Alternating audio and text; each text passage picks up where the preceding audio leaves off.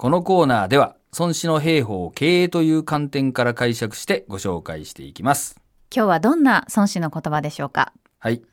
えーまあですね、今非常にね、厳しいあの経済環境というかね、えーがあるんですけども、まあそういう中でですね、まあどういう心構えというかね、どういう備えをしておくべきかという、えー孫子のお兵法をですね、ご紹介したいと思います。はい。えー孫子曰く、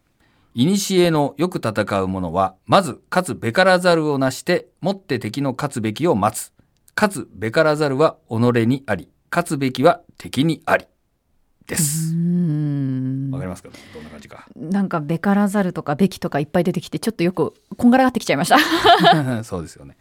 これはですね、まずあの、まあ、優れたね、えー将軍というのは、まずは、守りを固めるっていうことなんですね。うんで、敵がですね、あの、失敗したりとか、ミスったりとか、弱みを見せるのを待って、えーそれが勝つべきを待つっていうのは、敵がそういうこう、弱点を見せるのを待つものなんだと。うん要するに守りをきちんとやるべきっていうことなんですね。それはなぜかというと、勝つべからざるは己にありっていうのは、その守りを固めるっていうのは自軍がやればできることなんですよ。だけど、勝つべきは敵にありっていうのは、勝つかどうかっていうのは、敵と味方とのその相対的な力関係によるものなんで、はい。こっちがどんだけ準備をしていても、敵が出方次第によっては勝てるとは限らないわけなんですよね。自分でコントロールできるものは、あうん守りの方だっていうそうことなんですよ。で、そっちをまずきちんとやって、うんえーで、敵がその弱みを見せるのを待つ方がいいよっていうね。そういうう教えになります。これ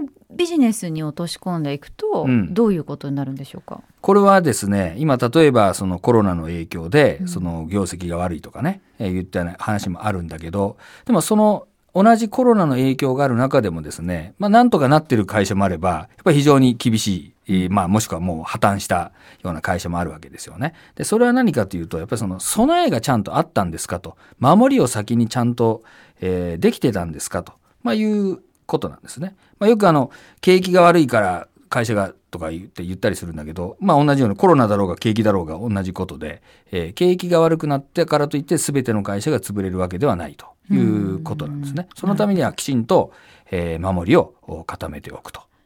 コロナの前に、うん。社内で何か改善できる点があったのではないかということそうそう。やっぱり強い体質を持ってれば、うんえー当然その危機が来ても耐える力があるわけですよね。まあわかりやすく言うともちろんその財務的にお金の蓄えがあれば、うんえー厳しくなってもいいわけですよ。例えば銀行との間で信用をね、築いておけば、うんいざといった時の借り入れもしやすかったりもしますよね。まあ例えば松下幸之助はダム経営といったわけなんですけども、はいえー企業にはですね、ダムみたいなその余余力というか、うん蓄えをちゃんと貯めておく必要があるということを言ってるんですよね。そのダムをちゃんと作ってた会社と、もうダムがなくてカツカツでやってた会社があった時に、うん同じ、えー厳しい状況になったら当然あの変わってきますよね。そうねあのそういう、えー備えをやっておくということなんですよ。で、これやっぱり今のこのコロナの影響とかもですね、いつまであるかも正直わからないわけなんですよね。緊急事態宣言が明けたから、じゃあ急に元に戻るかというとそういうものでもないわけなんで、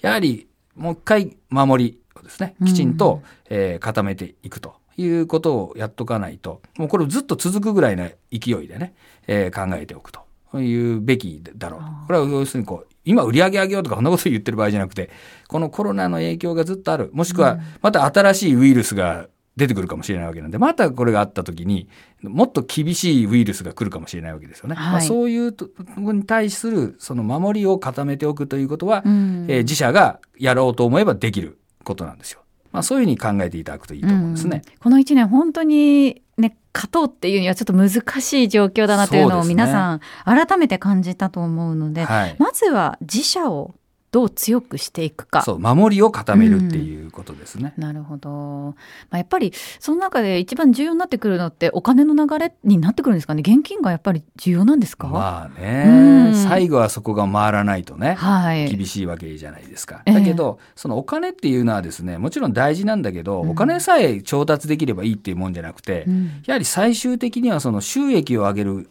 こう力というか構造があるかどうかっていうことなんですよね。はい今例えば、えーこの緊急事態というかコロナの影響でそのいろんな借り入れもしやすくなっていて借りることはできるんだけど、うんでもそれ結局借り借りたら返さなきゃいけないわけなんそうなんだよね。ですよね。ただもらってるわけじゃないわけだから、うんやっぱりそのためにはですね金を借りてくる調達するからいいわけじゃなくてやっぱりそれを、えーきちんと返せるだけの収益を生む構造がちゃんとあるのかどうか、それをきちんと作っていくこと自体も守りなわけですよ。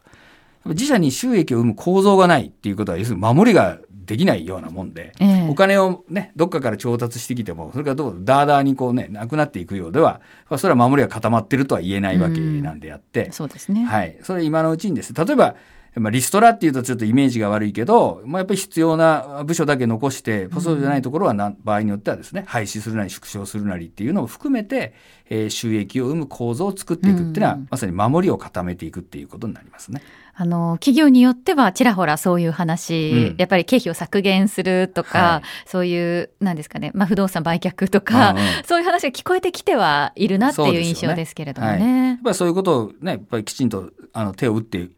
たところは、今後またこのコロナが長引いたり、また新しいウイルスが出てくるとか、また景気の変動があったりした時にも強いですよね。うんだけど、そこをですね、今はまだ補助金もあるし、ね、借り入れもできるしとか言って、えーそのまま手つかずで、えーね、こう先延ばししておくと、次来た時にもう間に合わないっていうことになるかもしれないよっていうことですね。孫子の言葉繰り返しておきます。孫子曰く、古のよく戦う者は、まず勝つべからざるをなして、もって敵の勝つべきを待つ。勝つべからざるは己にあり、勝つべきは敵にあり。守りを固めていただきたいと思います。